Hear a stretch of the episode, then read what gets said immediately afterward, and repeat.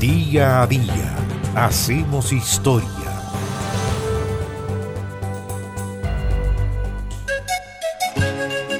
El 13 de diciembre del año 1934 fue asesinado en Santiago el poeta peruano José Santos Chocano. José Santos Chocano Gastañodi había nacido en Lima el año 1875. Era el hijo de un militar y de la hija de un minero español que se había enriquecido en Potosí. Ingresó a la Escuela de Letras de la Universidad de San Marcos a los 14 años de edad. Tuvo Santos Chocano una vida bastante agitada, fue acusado de subversión y fue encarcelado a los 20 años. Después recorrió América como diplomático y como aventurero. Se desempeñó en algunas misiones diplomáticas por el Perú que le llevaron primero a Colombia y después a España. De Madrid, en todo caso, tuvo que salir precipitadamente. ¿Por qué? Se le acusaba de estar envuelto en ciertos negocios turbios y desde ese momento sus andanzas lo llevaron a varios países de América. José Santos Chocano fue consejero de Pancho Villa en México. Hizo además en Estados Unidos propaganda ideológica a favor de la Revolución Mexicana. Ahora, simultáneamente también prestaba servicios especiales a un amigo que era bastante sombrío, el dictador guatemalteco Manuel Estrada Cabrera. Condenado a muerte tras la caída de Estrada, logró el indulto con la intervención directa del Papa. Tenía influencia Santos Chocano. Y volvió al Perú, donde el famoso dictador Augusto Bernardino Leguía lo protegió.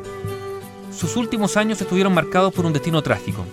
En Lima, el 31 de octubre de 1925, mató en un duelo al joven escritor y rival suyo Edwin Elmore. Salió libre después de dos años de cárcel gracias a un indulto y se vino a vivir a Chile, a la ciudad de Santiago.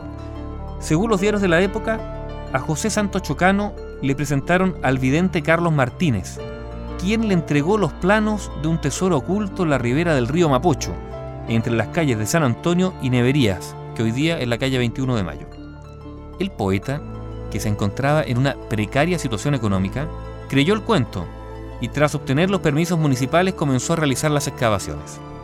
Luego de conocida la noticia, gran cantidad de timadores, charlatanes y clarividentes comenzaron a pulular a su alrededor, con fantásticas leyendas no solo de ese entierro, sino de otros, de muchísimos otros. Entre todos estos timadores, pelafustanes, podríamos decir estafadores, apareció un sujeto llamado Martín Bruce Badilla, que sostenía saber de un tesoro oculto en la calle Esmeralda y para lo cual requería el apoyo del poeta. Pero Santo Chocano, ya curtido aparentemente, se negó. Pese a varias advertencias acerca de que Bruce Padilla andaba con tanto que Chocano le había robado el tesoro y que se quería vengar, nadie supuso que Bruce hablaba en serio.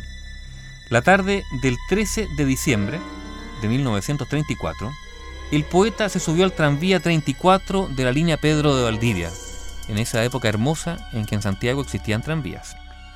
¿Qué hizo Santo Chocano? Tomó asiento y comenzó a leer.